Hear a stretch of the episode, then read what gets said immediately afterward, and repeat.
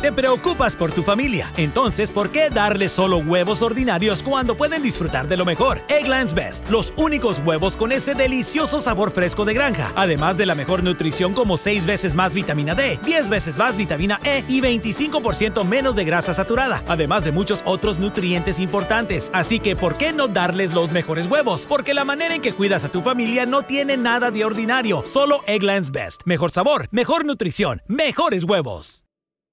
Nada es más importante que tu familia, así que ¿no se merecen lo mejor? Egglands Best te brinda un mejor sabor y nutrición. En comparación con los huevos ordinarios, Egglands Best te ofrece 10 veces más vitamina E, 25% menos de grasa saturada y 6 veces más vitamina D, junto con ese sabor delicioso y fresco de granja que a ti y a tu familia les encanta. Todos queremos lo mejor para nuestras familias, entonces ¿por qué no los mejores huevos? Porque la manera en que tú cuidas a tu familia no tiene nada de ordinario, solo Egglands Best. Mejor sabor, mejor nutrición, mejores huevos.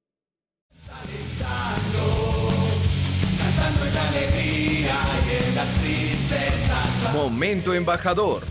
Nos tomamos un tiempo para analizar de una manera más profunda hechos específicos de la actualidad de Millonarios. Conduce Mauricio Gordillo. Momento embajador, un espacio de la familia losmillonarios.net. Hinchas hablando para la mejor hinchada de Colombia.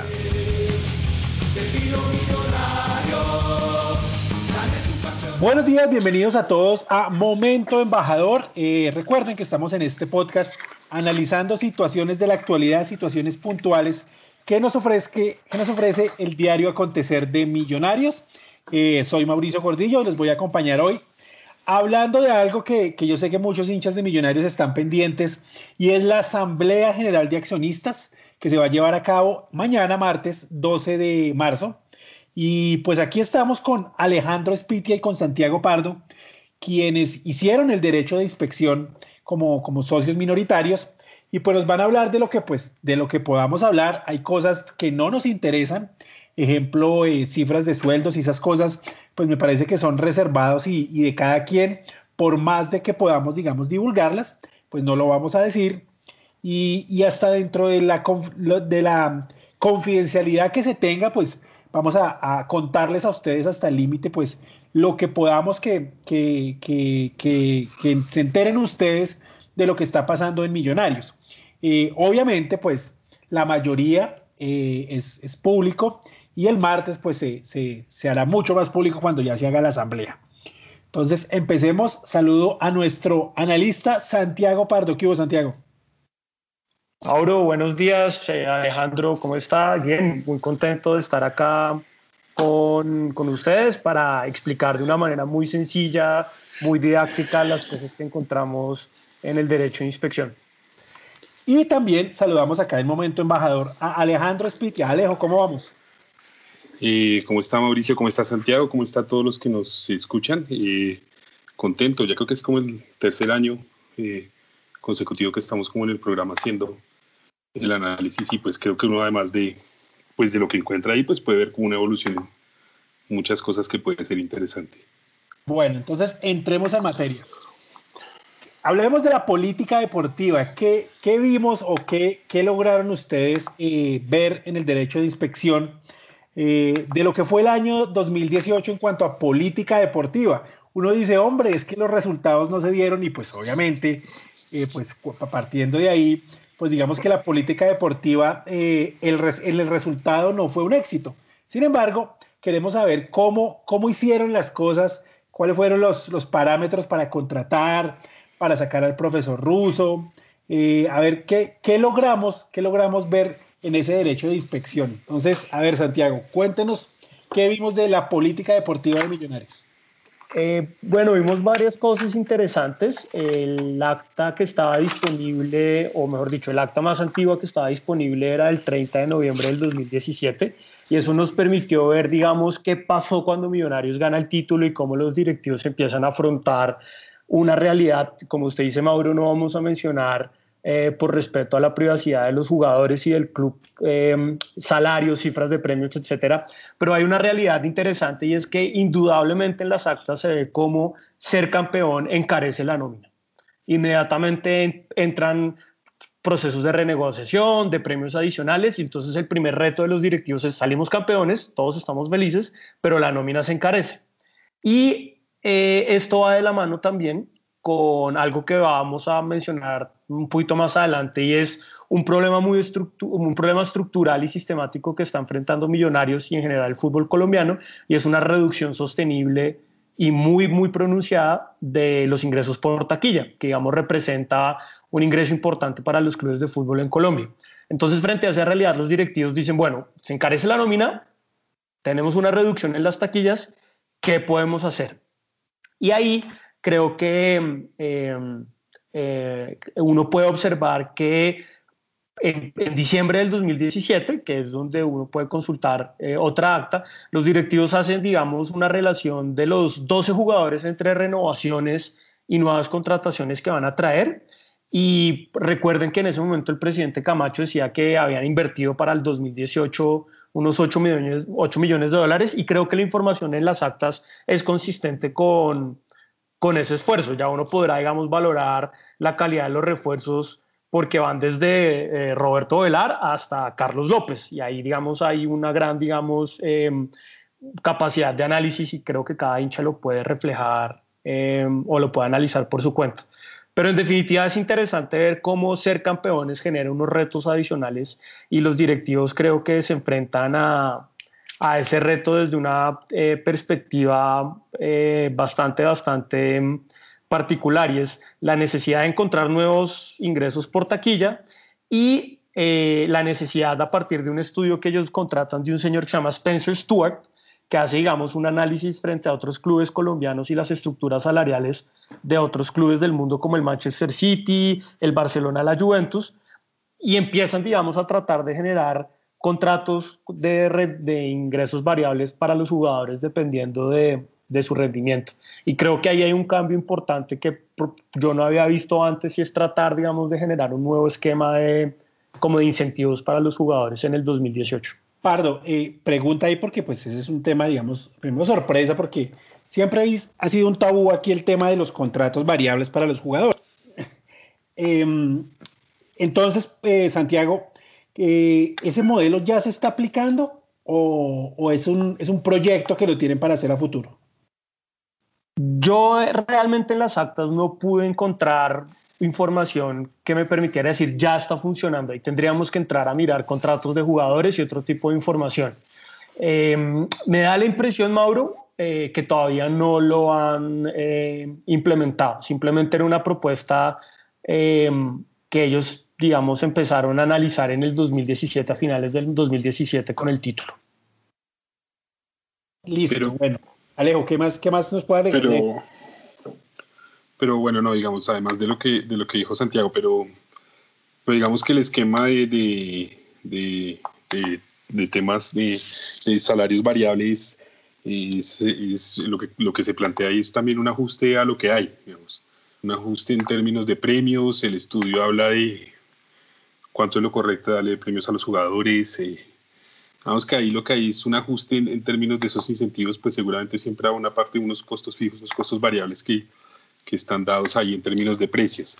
A mí, a mí, lo, que más, a mí lo que más me pareció interesante del, del derecho de inspección es que, que seguro que es algo que es evidente en las anteriores, pero creo que en esta se resalta más, y es que, es que la política del club es muy, eh, conservadora. Entonces usted, por donde lo vea, ve una política conservadora eh, en todo. Y, eso es una política conservadora de las contrataciones, eh, es una política conservadora en el tratamiento de todo. Y eso le deja a uno ver cosas que uno, qué puede uno esperar y qué no puede uno esperar de este club. Entonces, yo creo que uno puede esperar un club que quiere crecer poquito, pero sólido. Eh, no puede esperar grandes inversiones ni un arriesgonazo. Entonces, yo creo que la política de contrataciones difícilmente usted va a ver una cosa como la que hizo Junior eh, este semestre. Y bueno, em, creo que esa es una cosa ahí eh, bien, bien importante. Me parece que, que, en términos de contrataciones, eh, que a mí me parece súper interesante esta junta, y, y, yo sé que se cruza un poco con un tema que vamos a tocar después, para unas cosas parecen ser muy serios, para otras, eh, por ejemplo, en el tema de, Big Data para análisis de jugadores. Es un tema eh, donde parecen ser muy serios, muy consistentes, donde usan la información, y contratan a alguien para usar para hacer el big para usar el big data lo que es pues, digamos que es una tendencia mundial yo no sé qué otros clubes los lo, lo estarán usando eh, sin embargo hay otras cosas que, que después vamos a tocar que más o menos y Santiago tocó donde el, el análisis no es eh, tan riguroso. Pero lo que yo sí quiero destacar de esto es que la política de contrataciones y lo que uno ve es que es una, una política conservadora conservadora y, están muy preocupados por, que me parece bien, por cómo maximizan esos resultados que pueden, cómo optimizan esos, esos, esos gastos que están haciendo eh, en todos los jugadores. Y eso implica, pues digamos, unos costos mesurados, unos resultados amplios. Yo ahí tengo una eh, pequeña diferencia con Alejandro porque yo creo que, y más adelante lo vamos a explicar, para el 2019 los directivos hicieron un giro que coincidió con Alejandro, es bastante conservador, pero para el 2018 hicieron algo particularmente, por ejemplo, con el caso de Roberto Delar o Santiago Montoya, donde hicieron un esfuerzo muy importante por traer jugadores, adquirir esos derechos deportivos como en el caso de Montoya y tratar de... Em, digamos, no, no me atrevería a decir romper el mercado, pero sí hacer un esfuerzo. Y, la pequeña diferencia que tengo con Alejandro es que coincido en que son muy conservadores y son muy poco consistentes a veces con los riesgos. Entonces, por ejemplo, como el 2018 fue un muy mal año deportivo, inmediatamente se pasan, digamos, una posición conservadora y no estoy diciendo que tengan que eh, eh, comprar siete jugadores más del valor de Ovelar o de Montoya, pero yo quisiera ver, digamos, un poquito más de consistencia. O sea, ellos en algunos momentos sí toman decisiones, digamos, bastante podríamos llamarlas eh, heterodoxas con, frente a los jugadores, pero en otros momentos, como vamos a ver más adelante, se echan para atrás y, esa falta de consistencia, em, ahí coincido con, con Alejandro, es, es, es bastante, es bastante clara. Y, un dato, un dato pequeño, Mauro, para que la gente, que no hay, yo creo que no hay ningún problema en, en, en, en publicarlo y es interesante, hubo cuatro negociaciones en ese momento según las actas, eh, y con cuatro jugadores, Fernando Uribe, eh, Jair Palacios, Gio Moreno y Roberto Velar. Digamos que tuvieron éxito entonces en el 50% de esas negociaciones. Repitamos los nombres. Fernando Uribe, sí. Eh, Gio Moreno, sí. Jair Palacios y Roberto Velar. O sea, Millonarios, en actas se ve que negoció con ellos. Exacto, en actas dice, hay negociaciones con estos cuatro jugadores. Y con Cuero, y con Cuero. Y con Mauricio Cuero. No, pero, pero Mauricio Cuero fue en junio para, para, para junio, pero sí. Ok, pero pues digamos que como estamos mirando el año, pues también lo podemos meter ahí en ese. Sí, sí, es cierto, es cierto, sí, buena, buena aclaración, sí. Listo, bueno, pero entonces miremos, miremos lo de la política deportiva, ya que estamos hablando de jugadores, que Millonarios prevé, o perdón, no, digamos, Millonarios quiere un cambio de la política deportiva en la política de contratación eh, más que todo por el aspecto eh, contractual que se vive en Colombia.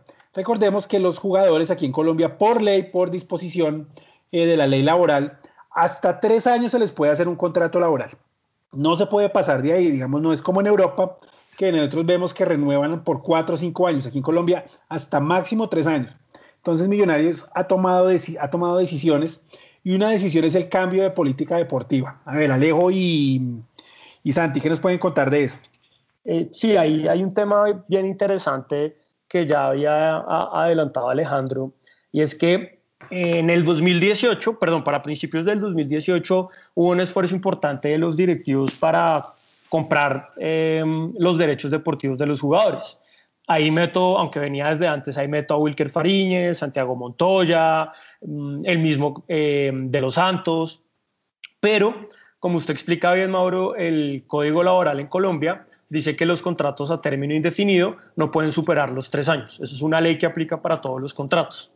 Y en varias actas uno puede ver que hay una preocupación, personalmente yo considero que es una preocupación razonable de los directivos, porque el estándar internacional, y eso quedan las actas, dice que para amortizar ese tipo de compras de derechos deportivos es necesario firmar contratos mínimos a cinco años, porque esos cinco años permiten prever, por ejemplo, que el jugador se lesione, como pasó con Montoya, que el jugador no se deprecie y pueda, por ejemplo, ¿por qué no llegar a un ciclo de selecciones nacionales? Y eh, más o menos al tercero o al cuarto año se recupera la inversión y se trata de poner el jugador en el mercado para venderlo. Pero todo en Colombia se reduce a la mitad y eso vuelve a Millonarios, y no solo a Millonarios, a todos los equipos de Colombia tremendamente, eh, digamos, les impone frente a los otros equipos en Sudamérica una, un problema. Millonarios es tremendamente eh, no, es muy, no es muy competitivo en el mercado para atraer jugadores porque, por ejemplo, no, para no poner nombres, eh, Millonarios contrata a Alejandro Spitia de volante 8 y Alejandro Spitia la rompe, pero Alejandro Spitia, Spitia al año y medio Millonarios quiere renovarlo y Alejandro Spitia, como la renovación es tiene que ser por consenso. Alejandro Spite dice, no, no, no me interesa renovar, a mí me queda solo un año, en un año y medio yo me voy y todo lo que entre por esa compra entra a mi bolsillo, no al club.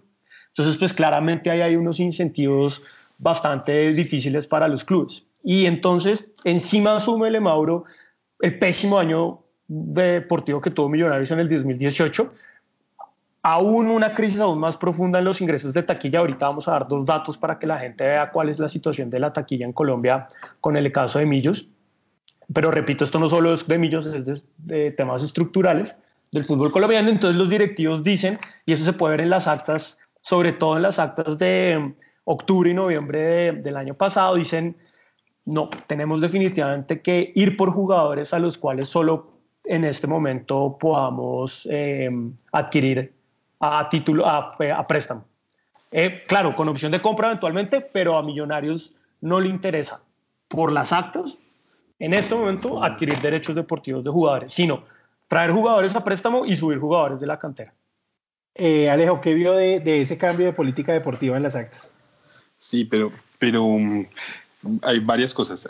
y lo primero es que cuando le preguntaron a Camacho por el tema, eh, Camacho, curiosamente, y, Camacho siempre ha sido muy sincero en las cosas, y usted lo decía al principio, pero en este tema, curiosamente, él en la entrevista que le hicieron también ahí en Los Millonarios, si usted lo oye, él, no, no lo afirma como tan contundentemente, es como que siente que se presta para malas interpretaciones, pero es cierto que, que es un cambio, eh, es un cambio muy fuerte en ese tema y además es súper explícito en el acta, eso no, no, hay, no hay lugar a dudas de que hay un cambio de Millonarios no debe contratar, debe buscar préstamos, supongo que con una opción de compra.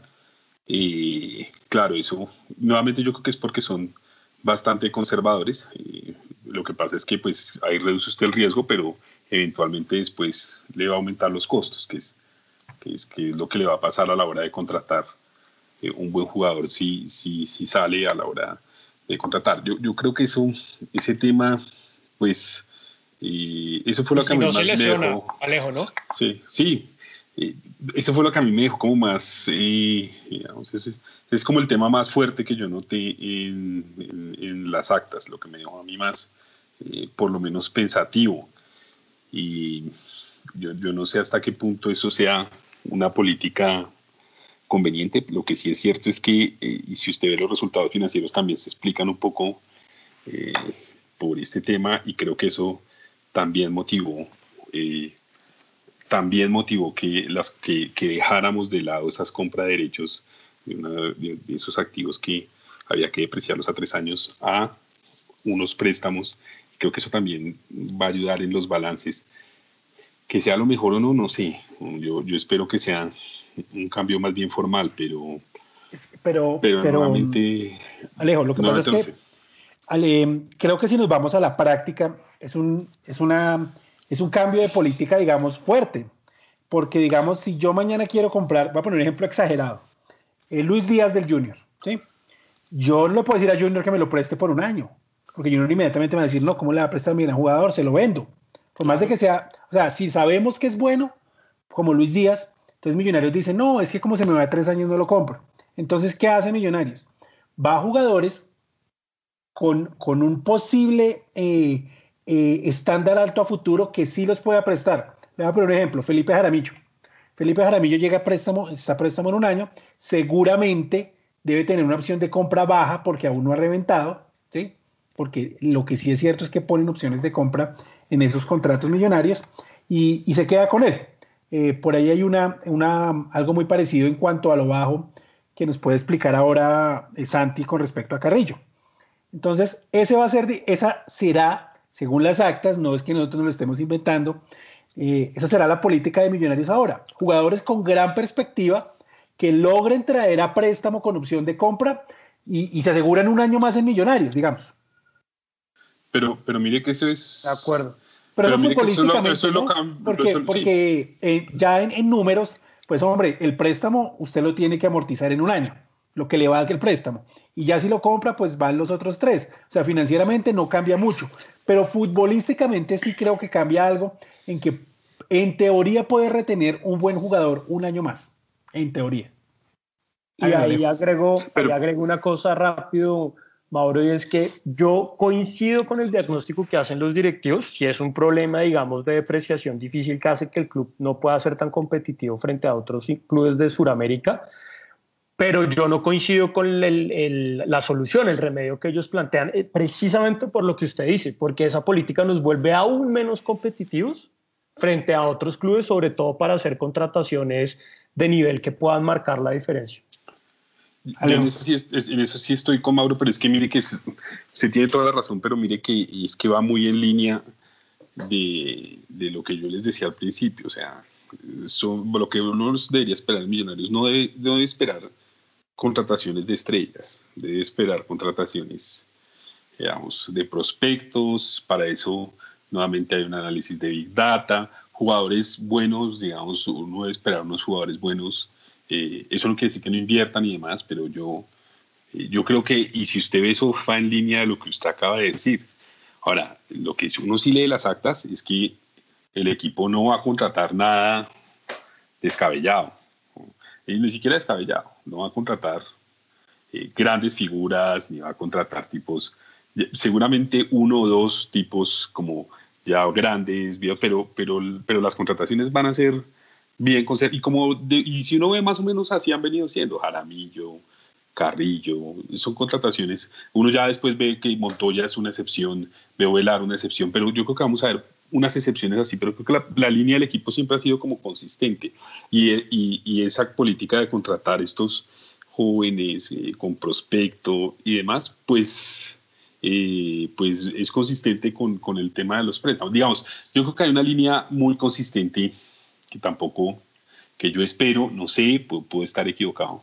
Eh, después de mucho pensarlo, espero que no represente un cambio sustancial en el equipo. Lo que yo sí quiero es decirle a la gente que, no espere aquí grandes contrataciones. O sea, eso creo que siempre lo hemos sabido, pero no espere aquí el equipo eh, que un semestre pues coja y haga la que hace los Charcon Junior y traen a 10.000 figuras. No, eso, eso no va a pasar. Esta, bueno, esta cosa es cosa más estable y, creo que todas las políticas son consistentes con eso. No, para cerrar, creo que ahí, a ver, hágale, Pardo. No, yo creo que ahí sí hay una inconsistencia, Alejandro, y es precisamente usted lo pone eh, usted lo pone en su ejemplo, y es que en el 2017, pues para el 2018 ellos hicieron esfuerzos considerables y un año después, digamos, el panorama es completamente diferente. Y, y, yo creo que un club como Millonarios y sus hinchas sí tienen que esperar eh, contrataciones de nivel que marquen la diferencia y que sean, digamos, eh, posiciones que tomen los directivos frente a eso y me parece que ahí de un año para de un año para acá si yo personalmente sí veo una inconsistencia en ese punto. Yo estoy de acuerdo con los dos. Estoy de, acuerdo con, Pardo que los hinchas necesitamos, queremos y debemos exigir grandes contrataciones. Pero también estoy de acuerdo con Alejo, que, que, que parece ser que eso no, ah, eh, no va a volver a ocurrir. no, pero, pero es que mire que yo, yo, no, yo, no, he dicho que, que, que, no debamos, que uno no debe esperarlo. Que yo, lo que yo he dicho es que, eh, o sea, no he dicho que, que, el hincha no debe exigirlo. Lo que sí yo sí hago un llamado es a ser realistas. Más yo no le estoy poniendo juicio de valor. Yo no estoy diciendo está bien, está mal. Eso lo podemos discutir si eso está bien o está mal. Pero, yo, no le yo, no le estoy poniendo juicio de valor. Si lo que estoy diciendo es, eh, hay, pues, piese la tierra. O sea, acá acá, pero, pero yo creo que... Pies en la tierra. Millonarios. no, pero qué pena, Alejandro, pero pies en la tierra y ser realistas es también esperar a un jugador como Santiago Montoya o ¿verdad? No digo traer siete jugadores, pero, yo creo que uno, dentro, de, dentro, de, dentro del realismo y dentro de la moderación, como hincha, sí tiene que esperar contrataciones y eso es ser realista y eso es también, para mí personalmente, eh, criticar un giro de 180 grados que tomaron los directivos frente a la política de contratación de un año para acá.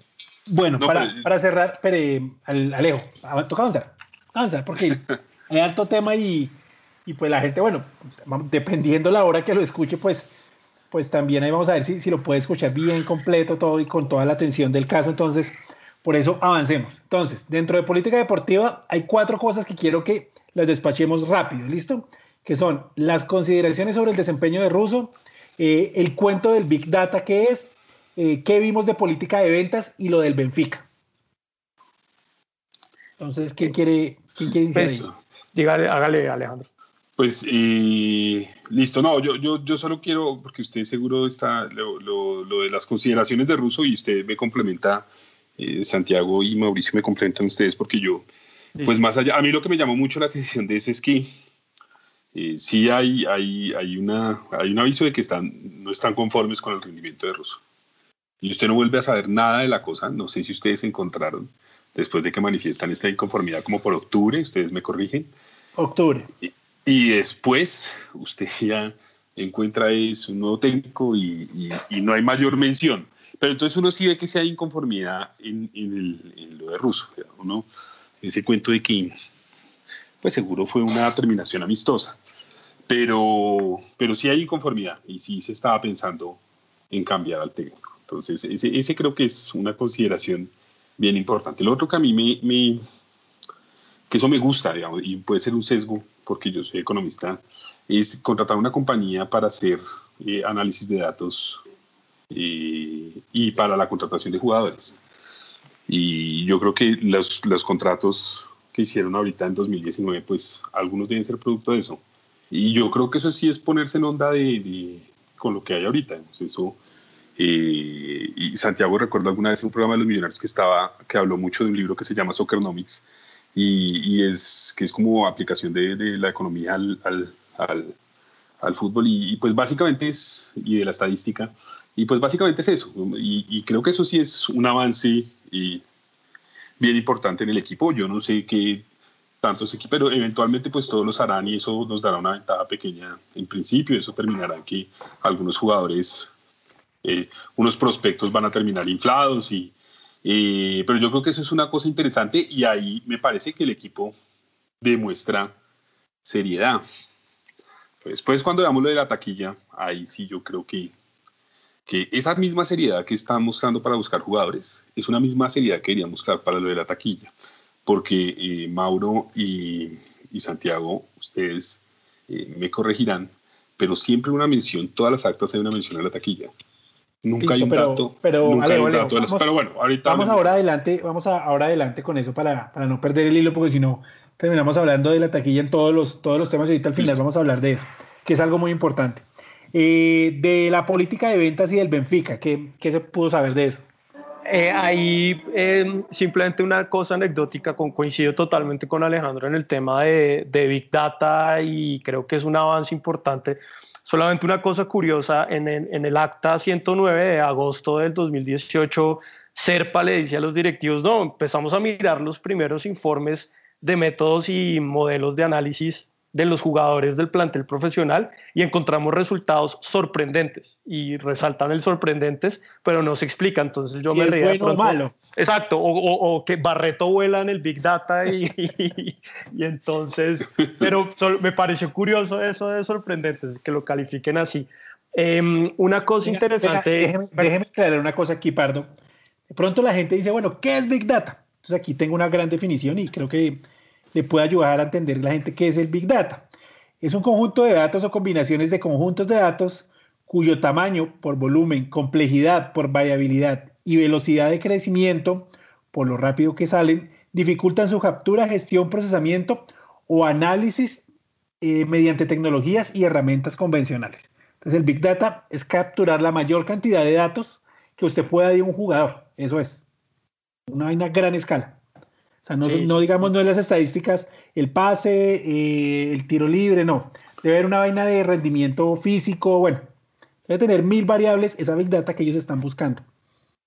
De acuerdo. Y hay un tema también, eh, como dijo eh, Alejandro, en el acta de octubre del 2018 es cuando sale la primera mención, como que la primera alerta de los directivos diciendo tenemos que considerar un cuerpo, si contratamos un cuerpo técnico, no dicen que van a sacar a Russo, pero sí es una primera alerta y desaparece totalmente y ya después solo hasta el acta de diciembre es cuando ya pues que está el, el profe Pinto, ya digamos vuelven a mencionar el tema.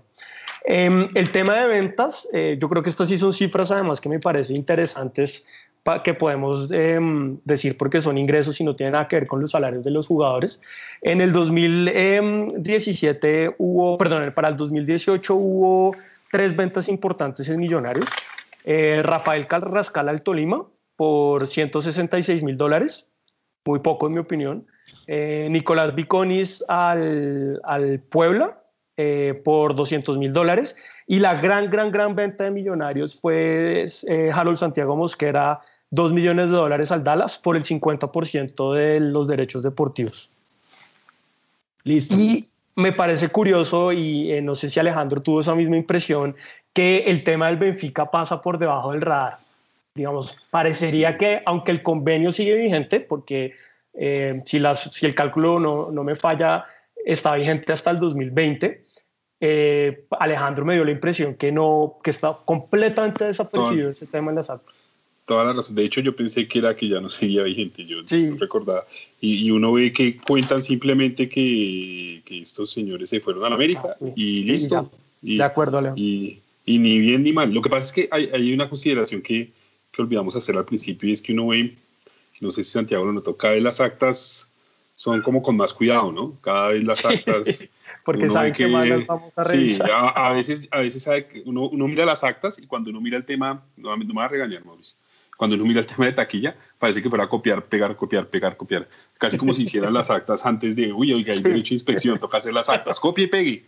Sí, y, y, y, se cuidan más, cada vez se les salen menos cosas, ¿no? Cada vez... Que eso, que eso sí me parece, pues, pues poco transparente, pero bueno, eso sí. bueno, entonces dentro de la política deportiva, yo estoy aquí haciendo un seguimiento de lo que, lo que hemos hablado. Eh, sigue algo de los logros deportivos en el presupuesto, pero lo vamos a, tratar en el siguiente bloque, donde vamos a hablar más de números. Em, eh, hemos tratado seis temas. Big Data, eh, la salida del profesor ruso, las ventas de jugadores, perdón, cinco temas, la política deportiva y el Benfica. Hasta el momento eh, una, digamos, una buena noticia es lo del Big Data, y me parece, creo que es algo eh, que, que, le puede servir a, Millonarios para conseguir buenos jugadores.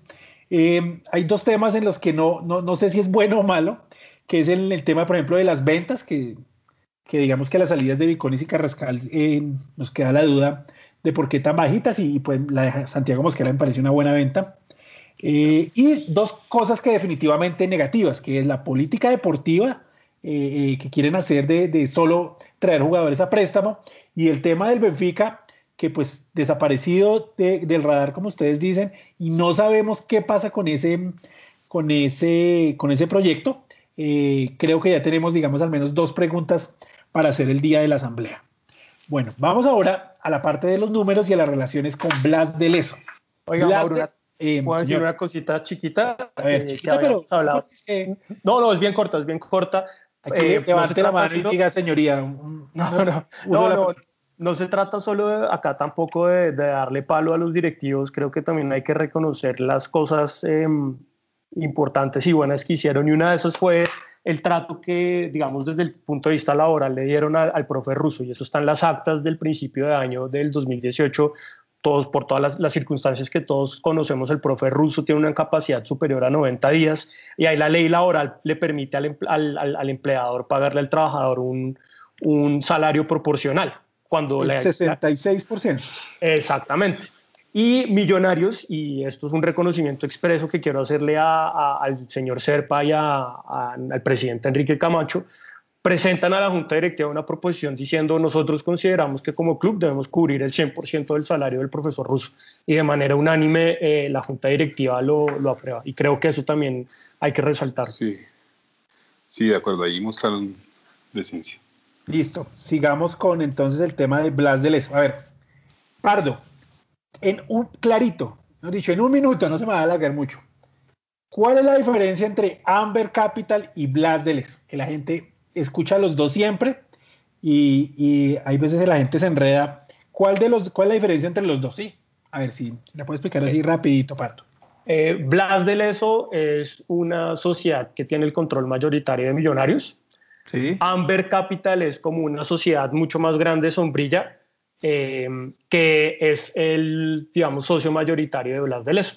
Ok, listo. Podemos decir, o sea, es que no, no, es, no está bien decirlo así, pero más o menos como decir que el eh, Amber es el abuelo y, y, Blas el papá. Una cosa así. Más, más, o menos.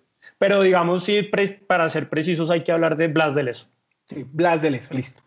Entonces, eh, a ver, cuéntenos qué, qué vieron del modelo del, de las capitalizaciones. El cuento de las capitalizaciones, que incluso ahorita en la asamblea eh, ordinaria hay un, hay un proyecto de capitalizar unas, unas acreencias ahí que tienen millonarios con Blas de Les. Yo, yo ahí simplemente, y, me parece que acá a, Alejandro, por, por su experiencia profesional, puede dar mucho más claridad sobre el tema. Yo simplemente quisiera em, dar algunas cifras que están en las actas.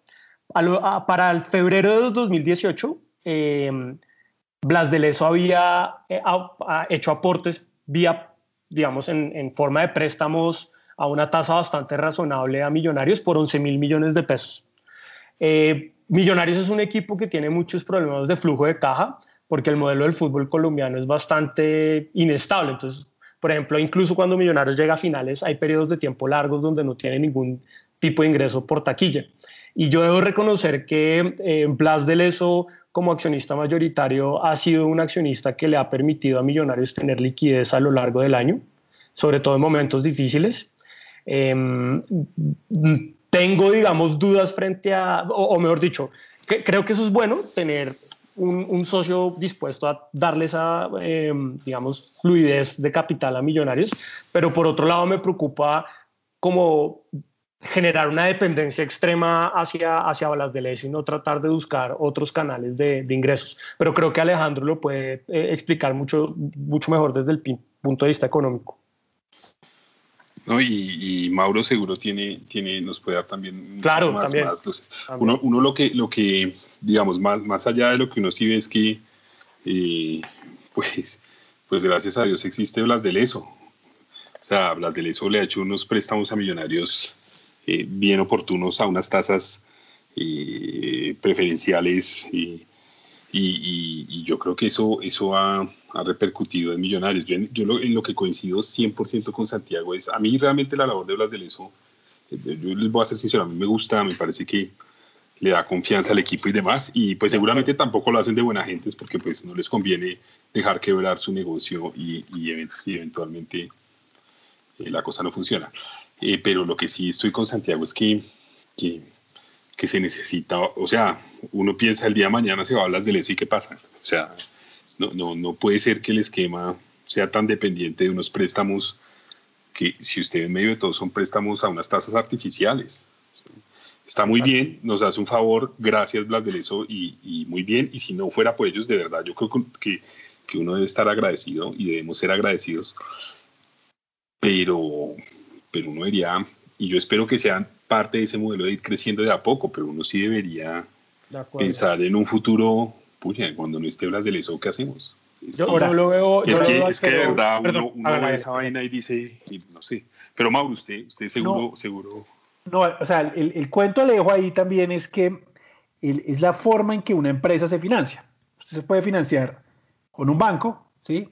O se puede financiar mediante pues, un préstamo, no sé, mediante que sus proveedores lo ayuden a, generar negocio, o usted se financia ampliando su patrimonio, que es lo que está haciendo, digamos, ahora hablas de eso.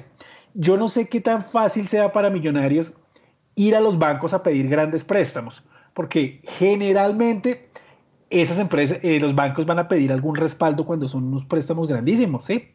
Y, y, estos no son créditos de tesorería que usted al mes los solucione ya, son créditos pues largos, ¿sí? Eh, entonces, eh, mientras que Millonario no tenga unos activos fijos, ¿sí? Unas garantías reales para ir al sector bancario a pedir préstamos, creo que, seguiremos viendo eh, estos modelos de capitalizaciones. Ahora, a, los minoritarios, pero digamos, no nosotros, no los minoritarios que, del paquetico de 100 de acciones, ¿no? Que digamos que esto es una vaina más de amor, de cariño, que, se hizo por salvar el club. Los otros minoritarios que tenían el 2%, el 3%, el 1% de, de, de millonarios, pues las capitalizaciones son totalmente eh, en contra de los intereses de ellos porque cada vez se va diluyendo más el capital de esos socios. Ahí tengo no. una pregunta, Mauro, eh, perdona, ah, les tengo una pregunta a Alejandro y a Mauro. En una de las actas, eh, el acta 101 de febrero del 2018, para empezar el año, digamos, Millonarios dice, mire, vamos, tenemos dos fuentes de recursos. Eh, tenemos un crédito retroactivo de, con Corficolombiana por 4 mil millones de pesos. O sea, Millonarios tiene acceso al sistema financiero y eso habla bien también de la, digamos, solidez institucional del equipo, porque pues en otras épocas el sector financiero estaba cerrado. Pero también dicen, pero... Eh, pero, ojo, ojo Alejo, eh, Ale, eh, Santi, una cosita. Esos créditos rotativos, el interés es grande. Es, es que eso quería preguntarle, Mauro, porque entonces ellos dicen, eh, y Alejo también, ellos dicen, bueno, tenemos estos créditos rotativos de Corfi Colombiana, pero eh, necesitamos más o menos para empezar, para empezar necesitamos recursos adicionales por 6 millones de dólares, o sea, muy superior al crédito rotativo. Y lo primero que dicen es, pues vamos a buscar a los bancos, pero si no nos prestan, Blas de Leso, y si nos prestabas de, Blas de Leso a la misma tasa o menos, eh, vamos con Blas de Leso. Y, y parece que, digamos, eh, Blas de Leso ahí siempre ha sido como un bombero apagando incendios. Yo lo veo mucho como el papá que a uno le da una mesa y le empieza a dar mesada y le empieza a dar mesada, pero pues uno ya espera en algún momento dejar de depender de la mesada de los papás. Eh, pero quería preguntarles eso, por lo del crédito de Corfi, Corfi Colombiana, ¿ustedes cómo lo ven? Digamos, eh, como pero, intereses, como que chévere como explicarle un poquito a la gente eso. A mí también. Maura, ¿y usted pero, pues, pero, pues, hombre, pero, lo que pasa es que yo lo digo es por, por, por, las empresas donde he estado, los créditos rotativos generalmente tienen un interés más alto que cualquier otro crédito, ¿sí? Eh, claro. Porque, digamos, eh, igual el tiempo, falta ver a cuánto tiempo está. Generalmente eso también está a cinco años, hay otros a tres años. Eh, sí, no es como un crédito de tesorería que usted al mes lo tiene que resolver. Ok. Entonces, yo sí creo que los, el interés debe ser alto. Ahora, Corfi Colombiana es una vaina, digamos, como un, es un banco de segundo piso, creo. Entonces, eh, voy a buscar igual para no cometer aquí la, la burrada de decir algo que no sea, pero Corfi Colombiana debe manejar algo más, digamos, algo más grande para empresas, ¿sí? Que un banco normal. Eh, de pronto la tasa puede ser más baja, pero igual 4 mil millones, digamos, a millonarios es, es un mes de sueldo, ¿no? Pero son 6, 6 millones, ¿no? 6 millones de, Sí. No, no, 4, mil millones de pesos es el cupo, digo. O sea, que, sí, que mucho tampoco, ¿no? No, ah. es, no es mucho. O sea, para nosotros obviamente es muchísima plata, pero sí. para una empresa eh, que, que si, si, si, yo no estoy mal, pues él está gastando casi 2 mil millones de pesos eh, mensuales en nómina, pues no, no es que sea gran cosa. Pero, pero yo iba a decir de, de, lo de Santiago también es que, yo no sé si fue que leí en actas o, o en otra parte, y el acceso a los, al mercado financiero estaba muy complicado. No sé si fue que leí en actas donde, donde ponían el ejemplo de... Eh, el año pasado, sí. Sí, donde ponían el ejemplo de eh, que Colpatria le negaba los préstamos eh, a Santa Fe y estaban esperando una, una garantía de la I mayor para que les abrieran más el mercado financiero. Vamos, yo, yo eso, creo que eso de Blas del Eso sí es, muy valioso y, y, la tasa que nos dan es una tasa preferencial. E incluso yo sé que el tema de capitalización es súper polémico, pero a mí hasta el tema de capitalización, a mí me gusta, claro, eso cada vez las acciones que nosotros tenemos pues valen menos, pero... 500 mm, pesos pues, están ahora. Sí, 500 pesos, sí. Y, y, y, eso digamos que a mí me gusta, pero hay otra cosa y es que a mí el tema de capitalizarse para invertir está bien, es que a veces nos estamos capitalizando también para pagar operación, ¿no? para pagar funcionamiento. y eso, eso, a mí me parece, eso a mí me parece complicado. Totalmente, Alejandro ahí pone un punto clave, de acuerdo. Digamos que, digamos que es para que la gente lo asimile algo de lo que estamos hablando de, de funcionamiento, es como si usted saca un préstamo de 5 millones para, no sé, para pagar algo que usted debería pagar mensualmente. Que no sé, los servicios, el internet, el, el celular. Sí, como, no está haciendo nada, no está haciendo nada porque tiene que y después el otro cinco meses volver a sacar el crédito porque pues eso, eso sigue mes a mes. ¿Sí? Sí. Hágale, Leo. Para invertir, pues uno crece. Es como la deuda externa en un país. Pero si usted se va a endeudar para, pero si se va a endeudar para pagar los servicios, pues es que tiene problemas. Eso a mí, eso a mí sí me, me preocupa un poco, pero siento que también cada vez es menor el problema eh, y Millonarios eh, pues eh, se muestra relativamente sólido, pero, pero no hemos salido y yo sí creo que parte de que este equipo empiece a funcionar mucho mejor es, es el tema de, de abandonar esa dependencia de Blas del ESO y de buscar una forma de estabilizar los ingresos y que no, no nos toque pedir prestado para pagar la luz, es que eso sí. Bueno, ahora vamos a ver, vamos a ver, según los números, pues igual desafortunadamente, pues, pues no tuvimos acceso a las notas a los estados financieros. Entonces, pues eh, aquí así em, macro, pues vamos a ver qué, qué, tanto ha crecido o no ha crecido esa, digamos, esa, esa, esa, esa dependencia de millonarios. La gente dice, no, es que debe mucha plata. No, no, no, no es tanto lo que deba siempre y cuando sus activos y sus patrimonios sean fuertes. Eh, es, es, es, mirar de qué lo debe, ¿sí? Millonarios cierra el año con unos pasivos por 25.300 millones de pesos, ¿sí? Comparado al año pasado, donde teníamos unos pasivos por 21.642 millones de pesos. 21.042, perdón, millones de pesos. Eh, ¿Dónde está, digamos, el, el, grueso del aumento o, digamos, el grueso de esos pasivos? Pues está en la deuda de 15.400 millones que se tiene con Blas de Leso. ¿Sí? Que es lo que hablaba ahorita Alejo, que, que desafortunadamente la mayoría, si no es todo, esos 15.000 millones se fueron a operación, se fueron a, a, a cubrir gastos y no a inversiones. Eh, hay otras cuentas por pagar comerciales por 6.300 millones de pesos eh, vamos a verlas el, el, día de la asamblea a ver a qué corresponde. Eh, ¿Algo que agregar ahí o sigo? No, yo, yo no, no sé Alejandro. no, sé, no sé Alejo, sigo con mi parte. ¿Sabe qué me parece ahí para destacar? Y que, que me pareció es, ahora, lo que uno sí ve es que, que están organizando la casa y reduciendo costos operativos bueno, muy fuertemente, ¿no? Sí, entonces, sí, vamos, sí, me pareció... Alejo, te cierro con el balance y vamos allá, ¿listo? Vamos a los costos. Entonces, los activos fijos de millonarios pasaron de 52 mil millones a 62 mil millones de pesos.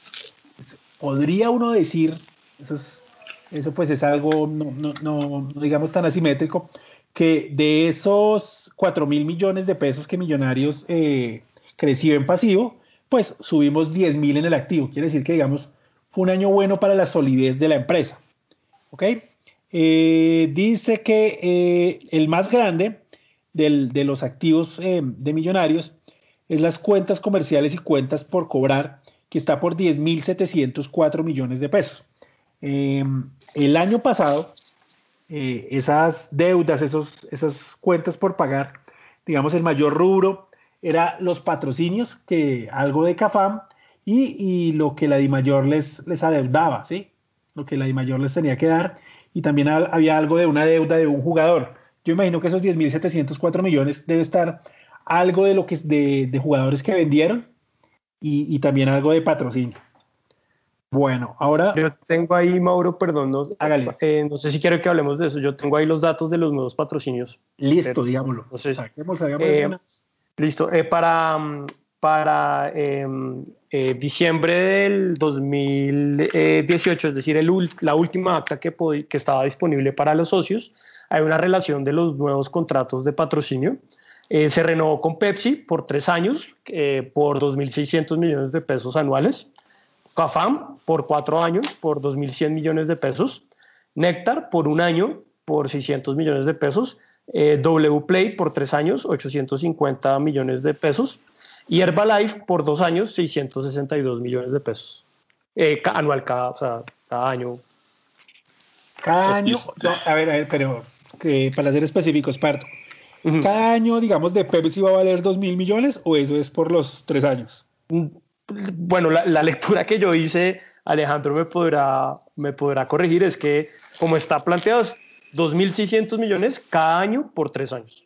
Oh, buenísimo. Sí, pero ahora, si usted ve en las renegociaciones, no sé si ustedes vieron, y, digamos, los, lo que nos varió, claro, los, patrocinios crecen porque le meten más, pero en las renegociaciones tampoco sacamos unos aumentos grandes, salvo, salvo en Néctar que pasa como de 500 a 600 millones. buen dato, buen dato.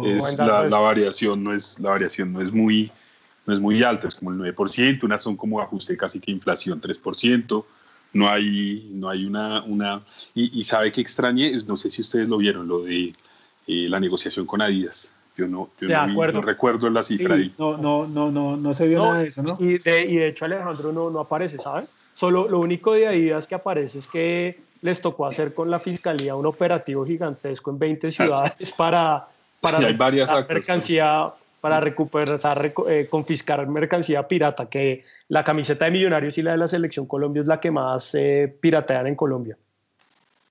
pero, varias actas, ¿no? Hay varias actas. Sí, sí, como, y como tres conté yo. Pero lo que dice Alejandro es importante, la, la variación no es muy, muy, no muy alta y el contrato de días no aparece los términos de, de, la, de la renovación.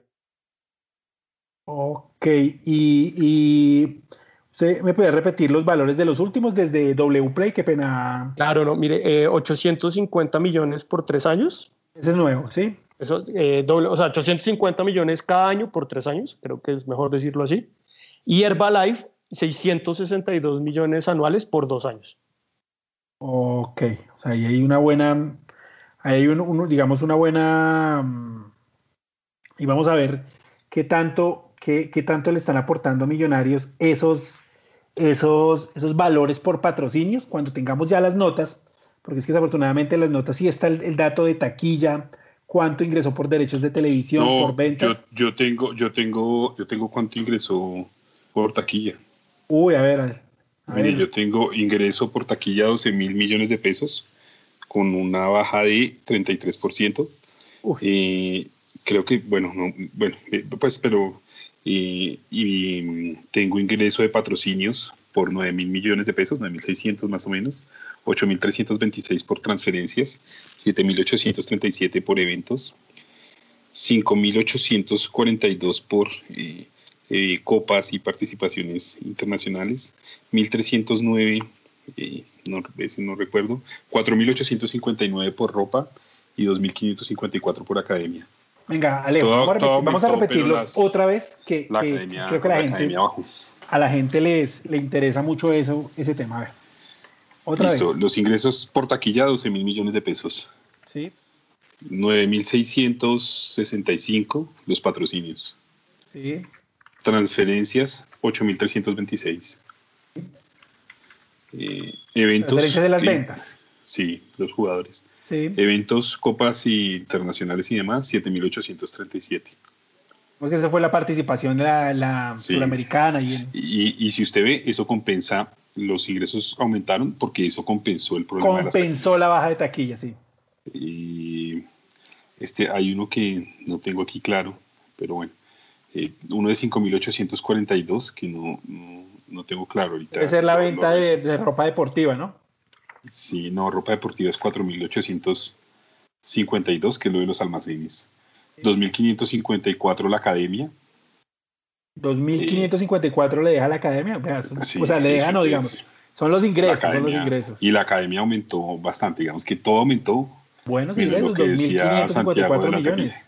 Ah, no, esos son 2.554 millones. Sí, buenos ingresos, muy buenos. Eh, y, y 5.800. 42 debe ser la publicidad, los patrocinios. La publicidad. No, lo hemos. Pero no, 9.000, tengo, yo tengo 9.665 de patrocinios y estos 5.842. Ah, no, 5.842 son derechos de TV, perdón. Sí, señor, derechos, de, derechos de TV. Y 1.309 eh, la publicidad en el estadio, creo, las vallas y eso. Listo, listo, listo. Esos son los ingresos que tengo. Tengo también los gastos, si quiere Entonces, espero entonces eh, un segundo. Eh, con respecto al año pasado, con respecto al año anterior, Millonarios los ingresos decrecieron apenas un 2.72%, o sea, no fue mucho.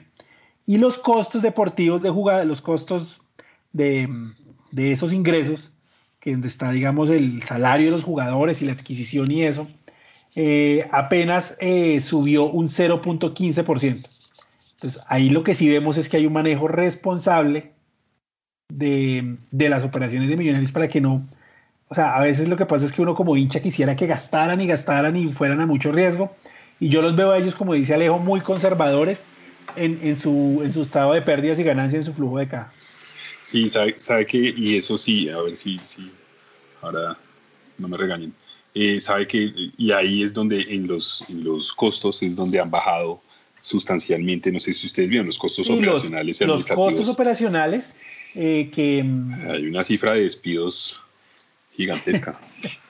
Sí, sí, sí. sí, bien Los gastos operacionales, mire, en este año fueron de 3.899 millones, 2018, y el 2017 estaban por 5.744 millones. 32%, una disminución del 32% en los gastos. Sí, ellos, ellos han querido ajustar por ese lado para poder eh, eh, subir al otro. La nómina 26 mil millones ¿no? de pesos. 26 eh, mil millones la nómina de jugadores. Sí, señor. Es bueno aclararlo. Ahora, el estadio y el estadio, yo sé que eso es un tema para después, no me va a regañar. Eh, el arriendo 3.700 millones, pero ese es un dato y la logística del estadio 3.600 millones. Y ese es un dato que le digo que es importante ahorita que miremos y lo del estadio, para que lo tenga ya anotado. Eh, entonces, digamos, esos son los datos más relevantes de, de los números. Obviamente, eh, tendremos mucha más información cuando podamos ver las notas, que eso va a ser el día martes, o sea, mañana lo vamos a ver. Eh, flujo de caja y encarecimiento de la nómina por títulos, a ver, ¿qué nos pueden decir de eso, Santi y, Alejo? Um, hágale, Alejo, hágale. No, no, no, no digamos, ah. yo el flujo de caja, de alguna forma lo hemos dicho, hay unos problemas, problemas de flujo de caja y siempre, y además lo resaltan siempre, ¿no? Diciembre es un mes que no hay partidos y por eso toca pedir préstamos, pero, de acuerdo. Y, eh, pero vamos a ver con el flujo de caja ahorita qué es lo de los logros deportivos en el presupuesto que, que, que ahí donde nos queda una, una, dudita. A ver, ¿qué es lo del encarecimiento de la nómina por título? Eh, no, básicamente eso está en las actas de, de, del año pasado, perdón, del 2017, y ellos hacen un balance de cuánto le cuesta a Millonarios ganar un título. Y efectivamente, eh, por temas de premios, sí hay un encarecimiento considerable eh, eh, de la nómina. Generalmente eh, sin dar ningún tipo de cifras, pero podemos explicar la estructura de premios. Lo que hacen los directivos es negociar una cuota, digamos, fija por clasificación a octavos, perdón, a finales, dentro de los ocho, y del ingreso bruto de la taquilla negocian un porcentaje con todos los jugadores. O sea, a los jugadores les dan X por ciento del ingreso bruto de la taquilla. Y recordemos que son taquillas pues, que en finales son muy altas. Entonces, claramente, digamos, lo que pasa es que Millonarios deja como club de percibir un ingreso bruto más alto de taquillas porque todo eso se va a, digamos, los incentivos y los premios de, los jugadores. O sea, los premios, digamos, están basados en un porcentaje de la taquilla de las finales. Exacto, hay como una, digamos, un ingreso, pongámosle un premio mínimo, pongámoslo así, por clasificar dentro de los ocho, que eso se negocia al principio del año y que me imagino que hace parte de los costos operacionales generales del club. Pero ya cuando se pasa a finales, eh, se negocian un porcentaje fijo de la taquilla. Ah, ok, ok. Por partido, por partido. O sea, ese es el premio, digamos, no hay un premio en cash como tal, sino un porcentaje de la taquilla. Exactamente. Sí, después de, después de, lo libre, ¿no? De lo libre de la taquilla. después de impuestos. Después de impuestos, arriendo. alquiler de ingresos brutos, de acuerdo, exacto, exacto. Ahí hacen la aclaración. y el tema de flujo de caja, pues exacto, lo que dice, em, lo que dice Alejandro, por ejemplo, para el final del 2017, Millonarios terminó con un flujo final de 223 mil dólares, que pues la gente, claro, para nosotros es plata, pero pues para un club no es que sea mucho dinero. El, el, presupuesto para este año, para el 2019, es terminar con un flujo de caja de más o menos, eh, ay, lo tenía acá, eh, de... No, perdón, se, me le pasó.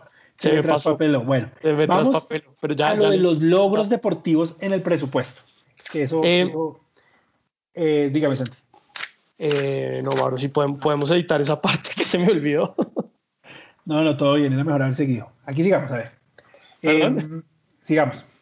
Vamos. ¿Sabe, que hay otra cosa antes de que, antes de que cambiemos un poco con la estructura de, de, costos, sin, sin, sin, decir cifras, que estoy 100% de acuerdo con ustedes, que pues eso no viene al caso de, sueldos de jugadores y demás.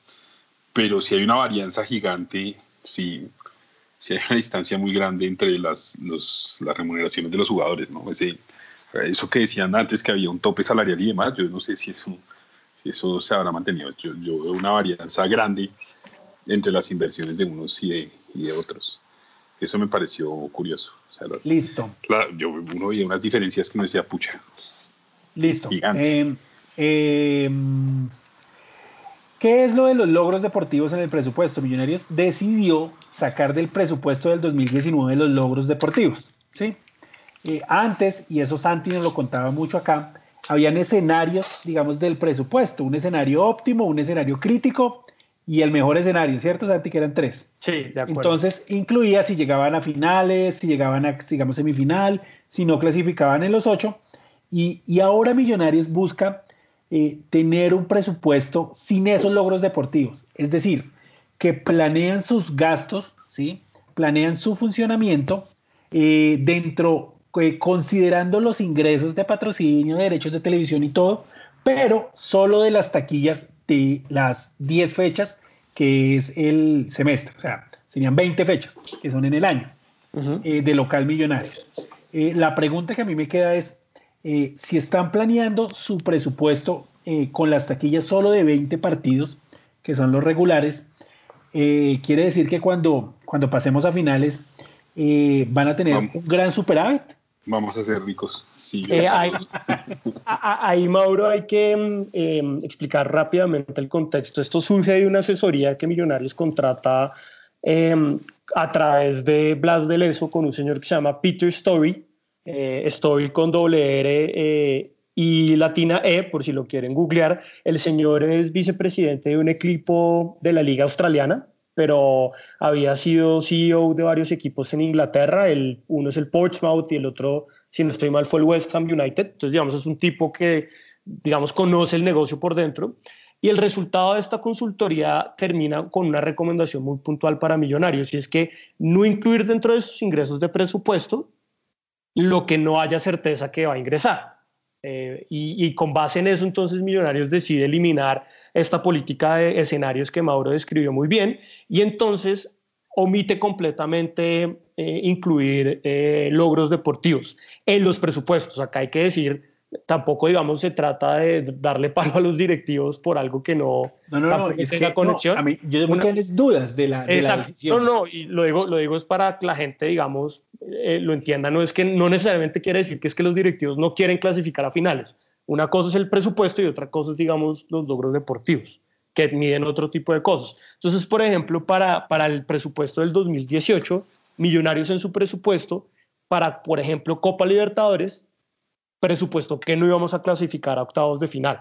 Eso no quiere decir que Serpa y Enrique Camacho y Elena Mesa y Alfonso Gómez estaban diciendo no, es que no queremos que no clasifiquemos. Simplemente en un escenario de presupuesto, atendiendo la recomendación del señor Story, eh, el club eliminó todo tipo de, de ingreso probable, llamémoslo así, por logros deportivos pero entonces ahí es donde, a mí me parece pues genial, ¿no? Que, que, que, que, planeen con las taquillas fijas que tienen, que son las 20 taquillas del año, pero me, me, me pregunto, ¿qué van a hacer cuando, cuando pasen a, a las finales? ¿Qué van a hacer con ese dinero?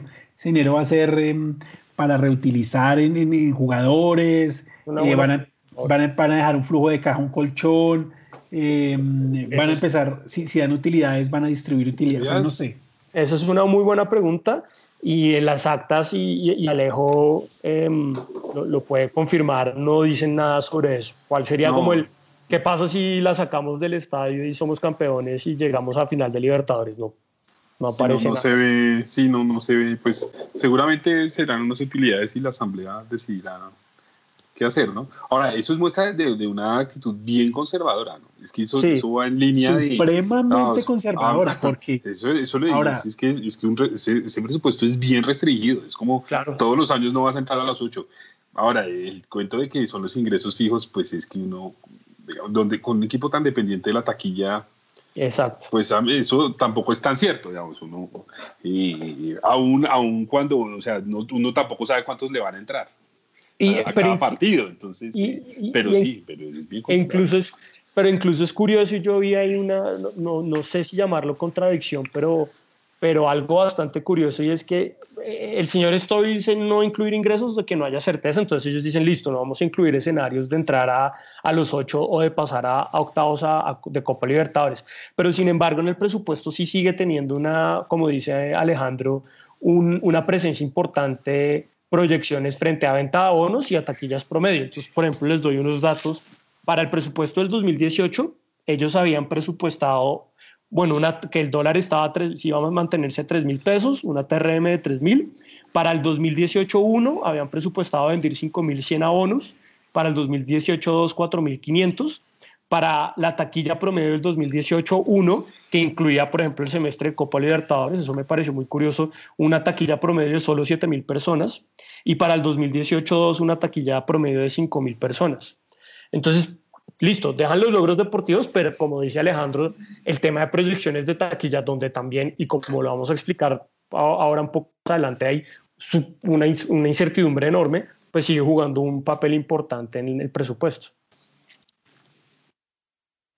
Eh, pasemos ya al tema grueso, al tema importante del, o digamos al tema que junto con el cambio de política deportiva, creo que es el tema que en el derecho de inspección más nos ha llamado la atención por la constante preocupación, como eh, dice Alejo, eh, sobre el tema de las taquillas en Millonarios. Y están muy preocupados en Millonarios por la baja asistencia de la gente a, a ver a Millonarios. Y, yo ahí sí, y yo ahí quiero no, yo, uno tiene opiniones, eh, tiene posturas personales.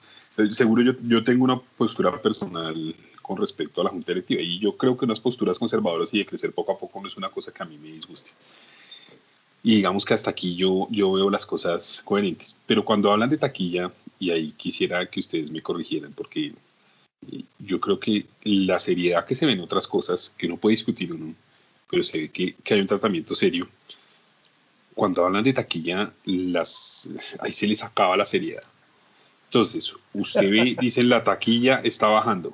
Yo no vi ninguna comparación de el tema con otros equipos histórica seria, no recuerdo si no, con otros equipos seria, por ejemplo. Lo único que nos dicen es en los otros equipos están peor, pero usted donde se contratan una firma de Big Data para contratar jugadores, pues, y, sacan excusas de por qué es la taquilla. Entonces yo recuerdo de los años pasados, la excusa era que la violencia alejaba a la gente de los estadios y las familias querían ir. Todavía y, y esta vez, no, esta vez la excusa es la televisión. Entonces, que la televisión no... Pucha, o sea, si, si, si tus ingresos y 12 mil millones de pesos de tus ingresos, la mayor parte son la taquilla, pues hagan un análisis serio de por qué hay problemas con la taquilla. Y yo no vi en ningún lado un tema de, de problemas con la taquilla, que es un tema súper estructural. Entonces, a lo sumo dicen, hay que preocuparnos por hacer hinchada, y pues seguro no lo están haciendo eh, de la mejor manera, porque eso sí, y, y, sé que eso, y en relación con el socio minoritario, eh, seguramente lo discutiremos, eh, pero el reflejo es la relación con el socio minoritario. El, el trato con la hinchada, ellos no se caracterizan caracterizan por sus buenas maneras. Y entonces uno ve, ahí es donde yo sí encuentro más, más debilidades. Entonces, usted tiene esos problemas de taquilla tan fuertes que ya ni siquiera yendo a Copa Libertadores, usted los levanta. El mejor partido fue el de Corinthians. Y, y, y, no intenta hacer algo, me parece que en eso es un, es un tema eh, muy complicado. Y la apuesta, pues claro, entonces dicen, vamos a sacar pero es para identificar ingresos. Entonces vamos a sacar el hincha dorado que sale en dos semanas, ya más o menos cuentan qué es y, vamos a explorar otras opciones de ingresos. Pero también cada vez se van agotando las opciones de ingresos y aquí sigue siendo lo importante la taquilla. Y yo no vi por ningún lado nada que, que uno dijera, bueno, uff, estamos haciendo una campaña expectativa, ni en el corto, ni en el mediano, ni en el largo, nada. Yo creo que es un problema de corto, mediano y, largo. estoy, de acuerdo con Alejo en una cosa y es que yo no sé, no sé cómo funciona el hincha dorado, pero más que algo para que la gente vuelva al estadio, me parece algo para captar más ingresos. No sé cómo funcione, no lo, no lo, no, sí, de acuerdo. De acuerdo, es una vaina para diversificar ingresos. Exactamente, me parece algo como, como sacarle un poco, o sea, tratar de atraer un poco más de dinero y flujo de caja, que algo para decirle a la gente, hombre, mire, vaya y vuelva al estadio. Y, y por lo que uno, eh, pues, por lo que se ve, la gran preocupación es que la gente no va al estadio y que eso tiene afectado, pues, el flujo de caja de millonarios y todas las proyecciones que han hecho es porque la taquilla, en vez de subir, baja. Santi.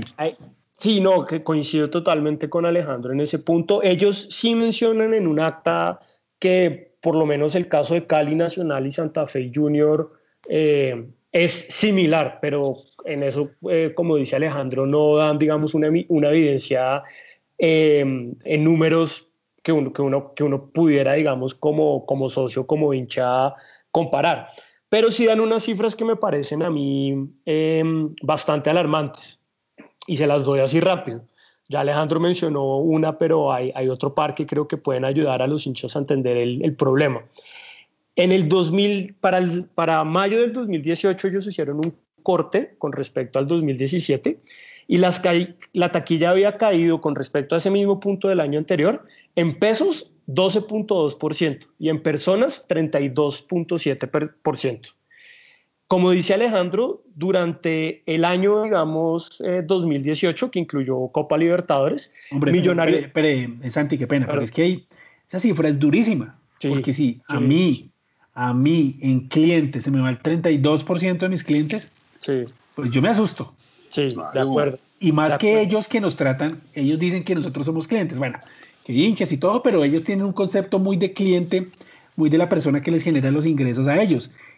Y, si a mí se me va el 32%, pues yo me caigo de la cama y, hago algo, pego el grito, no sé. Y, y entonces, como dice en, el 2018, solo tres partidos cumplieron eh, la expectativa de, de, ingreso que había, se había fijado el club. ¿Cuáles son esos tres partidos? El Corinthians por Copa Libertadores, que el de local, el, de, local que tuvo un 119% de, digamos, de, de, taquilla. Ese fue el único que pasó el 100%. Santa Fe por Suramericana, que tuvo el 100% de lo presupuestado. Y Jaguares por Copa del 100%. Solo esos tres partidos se cumplió. De resto uno ve 80, 90. Nacional, Millonarios América, Millonarios, Millonarios Junior, el, el, primer clásico, los clásicos de liga. Ninguno cumplió las expectativas de taquilla. De, taquilla, ninguno, solo tres. Y para, digamos, eh, rematar... Millonarios Independiente. Y Millonarios Independiente, por ejemplo. Para rematar, por ejemplo, el presupuesto del 2018, el rubro de taquilla sigue siendo el ingreso más importante con el 23% y luego sigue patrocinios con el 20% y derechos deportivos con el 20%. O sea que nos, estamos en un escenario donde hay una caída dramática de, la, de los ingresos y de los hinchas y al mismo tiempo la taquilla sigue siendo el, el mayor, digamos, componente de, ingresos del club. Y, ahí se... el de venta. El de venta de jugadores está aumentando. El, de venta está aumentando, de acuerdo. Y ya, digamos, está un poquito más cerca al de, al de taquilla. Antes yo me acuerdo que incluso en, las, en los primeros años de Azul y Blanco la taquilla llegaba a ser el 35, el 40%. Sí. Em, pero digamos, sí sigue siendo una situación bastante complicada. Y otra cosa que coincido con, con ustedes es también ver cómo la política de abonos. Ellos tienen en un, en un, cuadro de un acta de agosto del 2018, el acta 104, hacen un histórico de los de los, de los abonos que ha vendido el club desde que Azul y Blanco se, se creó. Y los picos de abonos fueron en el 2013-1, que fue después de la 14, que es donde se, vencieron, se vendieron 2.200, eh, 2000, se vendieron 12.900 abonos, y 2016-1, donde se, se vendieron 11.900 abonos. Ahora creo que esta administración no ha llegado ni a la mitad de esa venta de abonos, que también muestra, digamos, en, como dice Alejandro, una, eh, digamos, creo que falta de creatividad para afrontar el problema. Y, y, que, que ah, mm. bueno, qué pena. No, no, sí que sí. No, no, hay, una, y hay una vaina que a mí me parece preocupante y es un poquito para que, para que cuando discutamos, y seguro pues son discusiones en redes que tampoco tendría que ser más profundas, pero, pero sí hay un montón de lugares comunes que uno ve esto y dice, oiga, hay que pensarlo. Entonces aquí dicen, es que si Millonarios queda campeón con las dos taquillas, pagamos, mire las taquillas, mire lo que ha pasado, mire lo que pasó, incluso después de, de, la 15. Entonces, eh, yo creo que es un problema muy serio y es un problema más complejo de lo que de lo que de lo que analizan ahí y creo que es un problema que no le ponen cuidado. Es un problema es un problema que, es que, pues, que es pues más que decir que están preocupados, uno no ve que, que sea, un tema y, y, se inventan pues cada vez una explicación distinta que se les ajusta a sus creencias. Santi, ¿usted vio que estén preocupados más allá de, de tocar? O sea, si lo tocan mucho es porque hay, hay algo que no les está eh, gustando y les está afectando. Pero eh, usted vio que esa preocupación eh, la, la afrontaron con ideas para buscar solución o solo están identificando el problema? Yo creo que se limitaron a, a, identificar el problema porque uno ve, digamos, dos soluciones posibles. Una es el futuro estadio, porque como decía Alejandro, hay unos problemas también con los distritos, el distrito y los impuestos, pero la solución de ellos es crear un subcomité que propuso un arquitecto reconocido que se llama Héctor Uribe, pero por ejemplo en ese subcomité, eso es una mención que hacen en un acta de agosto del 2018 y no pasa nada con ese subcomité, o sea, no sabemos quiénes lo integran, no sabemos cuáles van a ser las recomendaciones, cuánto tiempo... Uribe es un minoritario, ¿cierto? Es un minoritario, es un arquitecto... Eh, es un arquitecto bastante reconocido que tiene una firma de abogados que se llama ARQHU Arquitectos. Em, una firma pero digamos, pero digamos, arquitectos.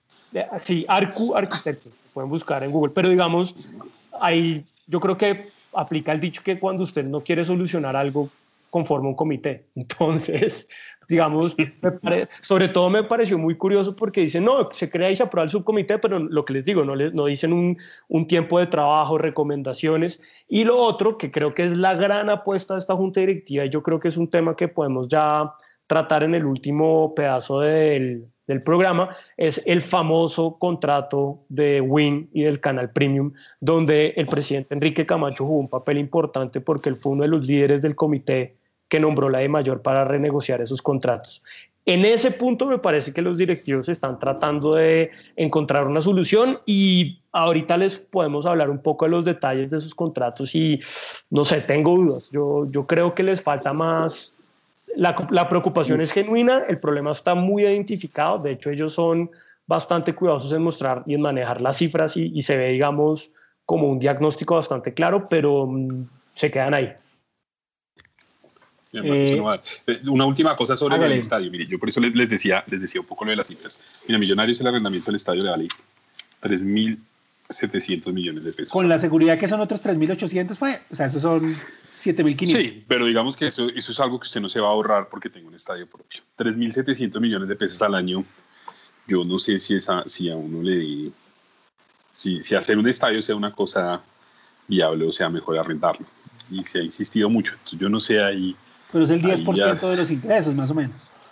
sí, pero, o sea, pero, pero yo 3.700 para hacer un estadio anual, no sé. Pero, pero, esa plata pero Alejo, ¿sabe que Ahí sí no estoy de acuerdo con usted.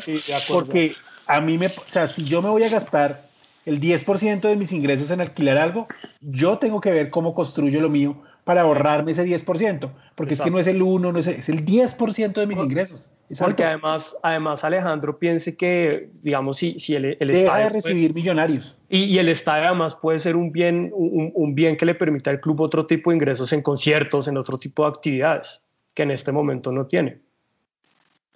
Sí, esa es la parte, salvo que uno lo explote bien, pero de resto yo no lo vi. Alejo, usted puede, aquí, recuerda que Millonarios eh, no recibe un peso por arrendar, digamos, dentro del estadio las comidas y esos millonarios reciben unas regalías que son mínimas, es muy poquito que recibe. Eh, no, pero oye, pero Mauro, pero yo sí tengo dudas con lo de las comidas, eh, porque yo creo que ese sí es un contrato de millonarios, porque si usted ve las comidas con Santa Fe son distintas. Si fuera un contrato distrital serían iguales. Las comidas, o sea, lo, lo digo con conocimiento de causa porque los millonarios.net quisimos vender allá las revistas dentro del estadio y eso lo maneja un señor. Y el señor da unas regalías a Millonarios. No más. Pero porque Millonarios se lo dio a subcontratar, pero no, es el distrito. No, lo subcontrata el distrito. Igual vamos a dejarlo para averiguar seguido, pero sí, sí, sí. dentro de lo que me dijeron a mí ahí cuando quisimos vender las revistas de los millonarios, era que pues, Millonarios recibía unas regalías, y, pero que el, digamos, el flujo grande de ingresos era el arriendo, que es lo que lo hace el distrito, no, no Millonarios. Bueno, em, que eh, viendo las taquillas, pues también Millonarios están mirando cómo consiguen más ingresos y hablaron del canal premium, el famoso canal premium. ¿Qué, qué se leyó en Millonarios del, del canal premium? Pues ahí las actas son bastante, yo no esperaba tanta información, la verdad, pero creo que también es un resultado de como del liderazgo que llevó Millonarios em, frente, frente a ese tema. Em, básicamente hay un problema que ya es, creo que lo hemos tocado muchas veces en el programa y es que el contrato actual es una bolsa común que no, digamos, diferencia entre el rating y, digamos, el peso que tienen los equipos en, la televisión. Entonces, un equipo como Río Negro, Chico, reciben lo mismo que Millonarios. Eh, entonces, eso los llevó, digamos, a los directivos a mirar eh, varias opciones. Particularmente hubo dos, una con Caracol, ahí nos explican cuáles fueron los términos de la oferta, y otra con Win. Y finalmente, eh, lo que se llegó fue el, el siguiente mm, acuerdo según las actas, ¿no? y esto, digamos, está consignado en el acta sin número 107, en esto quiero ser muy preciso, que es el acta del, 12 de, 3 de diciembre del 2018. Winsport básico iría hasta el año 2028 y le daría a la I mayor un millón de dólares por año. Y el Win, Winsport Premium hasta el 2000, eh, el Winsport eh, Premium hasta el 2026. Y eso incluiría los 10 partidos de la A, tres partidos de la Copa Colombia, dos partidos de la B y un partido del fútbol femenino. Y garantizan un pago fijo para el primer año correspondiente a una penetración de 500 eh, al 15% de 18 millones de, de, de dólares. Es decir... Pero, pero, pero, pero ahí quedamos. Ese win básico, ese millón de dólares que van a dar por año es para lo que van a repartir entre todos los socios de la mayor. Se va a seguir repartiendo para todos. Pero la idea, de dólares y, lo que entra también por Winsport Premium. Que son Pero 18 millones por año. Sí, se llega a una penetración del 15% en el mercado. Uh. Eh, ahí, la Di Mayor, ahí la Di Mayor recibe el 23% de los primeros 140 em, mil millones de pesos. Perdón, tengo que hacer una aclaración.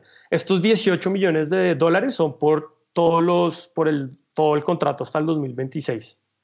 No es por año y la I mayor recibe el 23% de los primeros 140 mil millones de pesos que ingresan por eso y eh, dependiendo de, entonces ahí genera una escala, va subiendo hasta el 30 o máximo el 35% de los ingresos si la penetración va subiendo. Es decir, digamos, hay más gente suscrita a ese canal premium. Y la I mayor lo que hace es repartir toda esa bolsa que le entra entre todos los clubes. Hay otra pata del negocio que yo creo que es donde estaría un ingreso muy importante para los clubes y es la venta de los derechos deportivos del fútbol colombiano al exterior. Y había una oferta, no se concreta, digamos, no se dice que se firmó, no dan muchos detalles, pero dicen que hay una oferta para vender los derechos deportivos a Estados Unidos por 50 millones de dólares, donde la de mayor recibiría el, recibiría el 90% y Win recibiría el 10%. Eh, entonces, digamos, eh, habría dos, digamos, en mi opinión, dos cosas que eh, resaltar. Eh, la idea es que se va a seguir manteniendo ese esquema de distribución igualitaria entre todos los equipos, pero si les funciona lo del canal premium, se, se, distribuiría más, se dividiría más plata. Y quieren abrir como otra, digamos, lado del negocio, que es la venta de derechos deportivos al exterior, particularmente a Estados Unidos. Y pues las cifras son bastante, bastante eh, llamativas. Eh, eh, a mí me parece, o sea, no sé si es que yo, pero 19 millones de dólares no es nada. Sí, Mauro, pues por, por hasta el 2026. 19 millones de dólares entre 30 que comen en la de mayor, no es nada. Sí, no es mucho. No es mucho. Igual ellos hacían unas comparaciones, recuerdo en el derecho de inspección pasado y, aún con ese negocio nos sirve como para ponernos al día con lo que pasa en los otros lados, ¿no? En los otros países. Ellos mencionan mucho el caso de Perú y de Ecuador. Sí. No y sé, es como ah, para ponernos al día. Claro, ah, y ahora acá debo reconocer mi, con franqueza mi ignorancia. No sé, por ejemplo, cómo funciona en Brasil o Argentina, que uno creería que serían como los mercados a, mirar en, en Sudamérica. Pero lo, interesante es que sí lo ven como una solución, por lo menos la impresión que me dio a, Alejandro, no sé usted qué, qué, opine, pero la impresión que me dio sobre todo esa última acta, que es la última acta que uno puede revisar, es que frente al tema de taquillas, como que la gran esperanza es ese canal. Sí, y también porque eh, al parecer les permite manejar mejor los horarios, ¿no? no eh, sé por qué, pero, pero ahí hay un tema. Lo que pasa es que ellos sienten, o ellos dicen, no sé cómo vaya a ser el canal premium, que digamos en el canal premium eh, no van a tener que poner los horarios todos al tiempo, todos así pues. diferente, sino que van a mandar ocho partidos de uno, un ejemplo. Domingo tres y media. Sí, sí, yo, yo, yo, yo sentí que ellos sienten que de alguna forma eso les permite manejar mejor, mm. lo que es otra de las cosas a las que le echan la culpa, nuevamente, insisto, sin, sin conocimiento real de causa. Ahora, lo del canal sí, también Millonarios ahí es, pues está en un marco de, donde todos los clubes pesan lo mismo, cambiar esa, esa, esa proporción de recursos que le llegan a los, a los grandes, pues es muy complicado. Y, hay algo ahí interesante, no que, que dijo el presidente eh, Enrique Camacho en la entrevista con Lucho, y es que ellos plantean como, porque Lucho le hizo la pregunta de la penetración, de, y entonces en teoría hay una bondad, en teoría para ellos hay una bondad en el negocio, y es que pues si no alcanzan, porque esto también depende de la penetración, o sea, si no alcanzan a llegar al 15% van a recibir mucho menos. Pero entonces, eh, como todo, todo, todo va a ir por el canal premium, los 10 partidos de la A, eh, el hincha entonces para ellos va a tener la opción de pues ir al estadio. Entonces, como que se genera un incentivo para compensar la caída por uno o por otro lado. No estoy, no, no estoy muy convencido que eso vaya a funcionar así. Sí, yo creo que eso no es tan sencillo. Sí, sí, no, no se ve tan sencillo. Ahora, yo sí, eh, siempre he escuchado de ellos decir que con el 10% estarían ganando mucho más dinero de lo que ganan ahora, con el 10%. Y, y también entienden que va a ser una cosa como de, de paciencia. Tal cual ocurrió en Argentina, que en Argentina empezaron con el 8% y ya van en el 50%, creo. Pero pues ahora Argentina es muy si, si, es realista, esto sí también pregunto, si es realista esa penetración del 15% para el primer año. Uy, hombre, yo no sé, lo que pasa es que es, es, la cultura de aquí es tan diferente entonces ellos apuestan al desgaste. Y es que la gente dice, no, pero tengo que ver, quiero verlo, entonces van y compran la afiliación. ¿sí? No, pero yo creo que nadie se mete en un negocio de eso si no tiene la vaina bien estudiada, no, no van a ser tan irresponsables. Y, en esto Millonarios sí, y se ven las actas, eh, desde como era una preocupación, incluso eh, el presidente Camacho empieza a presentarles informes más o menos a mediados del año de los resultados de ese comité que creo que se llama el Comité de Mercado de la de Mayor, me parece. Eh, donde, donde, digamos, Millonarios jugó un papel importante. Entonces, digamos que yo creo que no es descabellado decir que el canal premium es un poco eh, hijo de los directivos de Millonarios. No, no totalmente, pero digamos sí hubo una. ah, que, que vayan entonces. Camacho, usted por su culpa. No, no, no, no, no, pero, pero no, pero ellos, pero eso está en las actas. Ellos mismos dicen que lideraron eso. Ah, bueno, pues de pronto estará encargándose con Ave Marías ajenas. Puede ser, pero, pero si uno Alejandro que en las actas ellos sí, que jugaron un papel de liderazgo. Sí, sí, sí. Hasta donde pueden también. No, yo sí creo que Millonarios siempre se ha mostrado muy interesado, hasta donde pueden. Sí, sí, sí, sí. sí. Bueno, eh, para cerrar ya, eh, porque ya digamos que llevamos bastante, una hora y media, y hay que cerrar, creo yo. Entonces, eh, Pardo, corto, así, relación con el socio minoritario, ¿cómo quedan después de lo que usted vio? ¿Y qué podemos esperar de la Asamblea? No, sigue siendo una relación muy fría. Eh, el año pasado incluso eh, eso me, me, causó un poquito de indignación en las actas. Ellos dicen con cierto orgullo que fueron 84 socios a la, a la Asamblea. Yo creo que este año irán menos. sigue siendo una relación muy distante, muy fría. Eh, claramente, digamos, hay una gran desconfianza que se ve, por ejemplo, en los nombramientos que ellos hicieron en el comité deportivo del señor em, Ricardo Alarcón y Felipe Negret, que pueden ser profesionales o son profesionales muy respetables, pero creo que, digamos, de fútbol no los he visto en el estadio y no conozco, digamos, sus, sus credenciales frente al tema. ¿Y qué esperar de la asamblea? No, una asamblea va a ser muy tranquila. Yo creo que también las asambleas van de la mano del momento deportivo del club y como estamos de líderes, yo creo que va a ser un tema muy tranquilo. La, lo de siempre, la capitalización, la nueva capitalización se va a aprobar sin ningún problema y una que otra proposición que presentaremos los socios minoritarios será eh, rechazada por una eh, abrumadora mayoría. Alejo, Alejo. Y no, yo, yo más allá, además de lo que dijo eh, Santiago, pues de qué esperan la asamblea, pues yo creo que es una asamblea tranquila. Han estado muy de buenas y las asambleas les ha tocado como con el equipo muy bien.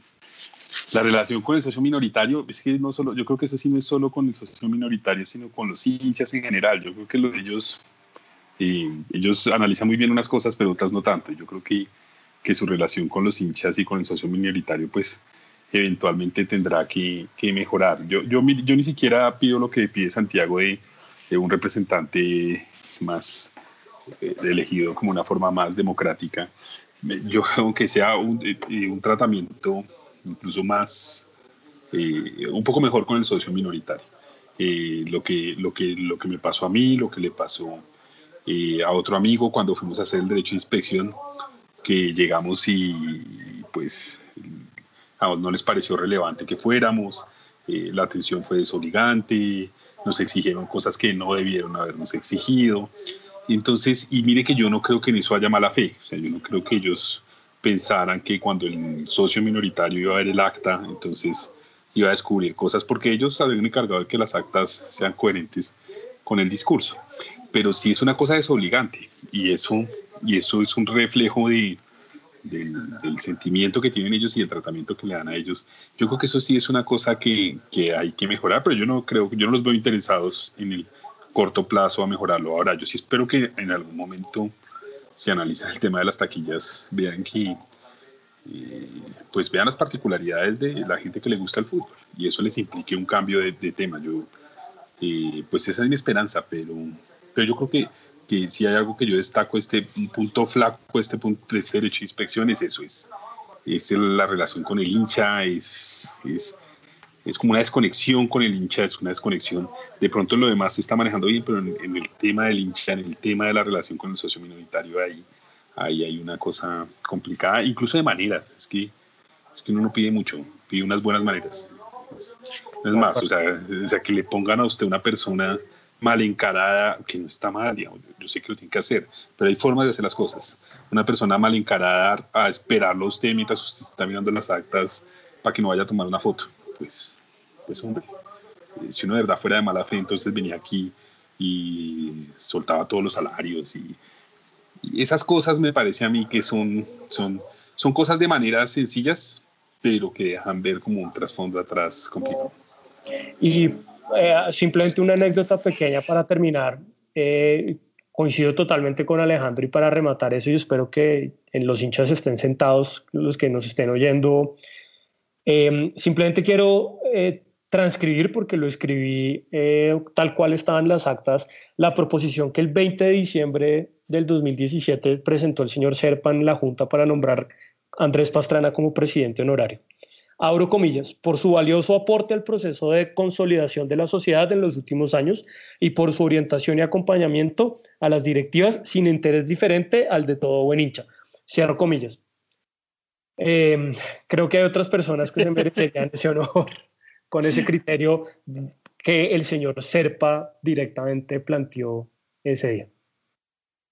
Bueno. Y yo creo que eh, todos nos reímos cuando leímos ese pedazo.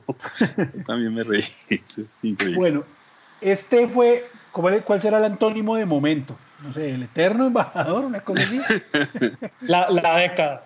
La década embajador, porque bueno, pero, pero era un tema largo y creo que una vez al año es bueno que todos los hinchas de Millonarios, pues que no tienen la oportunidad de hacer el derecho de inspección y que de pronto no van a poder, poder asistir a la asamblea, eh, pues aquí lo más resumido posible, lo, más importante que vimos en el derecho de, inspección, eh, pues entonces aquí se lo, se lo estamos mostrando a ustedes y esperamos que todo este podcast sea de su agrado.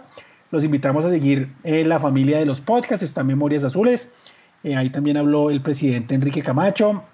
Muy pronto vamos a tener dos podcasts más, uno sobre el fútbol femenino, que está tan de moda eh, desafortunadamente por cosas malas en estos momentos, también sobre las divisiones menores y, un podcast de los datos y los hechos históricos de Millonarios. Entonces, muy pronto también los van a poder escuchar ustedes. Eh, Alejo, muchas gracias por, por, acompañarnos y por tomarse el tiempo del derecho de la inspección y, y, venir a compartirlo con nosotros. A usted, Mauricio, a todos, a Santiago, mil gracias y nada, nos, nos estamos hablando. Eh, Santiago, el analista, bueno, no, y si no fue tan analista, estuve aquí ayudándonos, Santiago, muchas gracias por, por acompañarme acá en este momento, embajador. No, Mauro, muchas gracias por la invitación, a Alejandro, siempre un placer em, eh, hablar con él de, de, Millos y de estos temas, y bueno, a los hinchas que van a ir mañana a la asamblea, eh, mucha suerte. Listo. Eh, este fue su momento embajador, entonces nos vemos en una próxima oportunidad. Cuando la ocasión, cuando algún hecho de la actualidad de Millonarios lo amerite, acá estará su momento embajador. Eh, nos vemos en otra ocasión. Chao. Te preocupas por tu familia, entonces ¿por qué darles solo huevos ordinarios cuando pueden disfrutar de lo mejor? Egglands Best, los únicos huevos con ese delicioso sabor fresco de granja, además de la mejor nutrición como 6 veces más vitamina D, 10 veces más vitamina E y 25% menos de grasa saturada, además de muchos otros nutrientes importantes. Así que ¿por qué no darles los mejores huevos? Porque la manera en que cuidas a tu familia no tiene nada de ordinario, solo Egglands Best. Mejor sabor, mejor nutrición, mejores huevos. Nada es más importante que tu familia, así que ¿no se merecen lo mejor? Egglands Best te brinda un mejor sabor y nutrición. En comparación con los huevos ordinarios, Egglands Best te ofrece 10 veces más vitamina E, 25% menos de grasa saturada y 6 veces más vitamina D, junto con ese sabor delicioso y fresco de granja que a ti y a tu familia les encanta. Todos queremos lo mejor para nuestras familias, entonces ¿por qué no los mejores huevos? Porque la manera en que tú cuidas a tu familia no tiene nada de ordinario, solo Egglands Best. Mejor sabor, mejor nutrición, mejores huevos.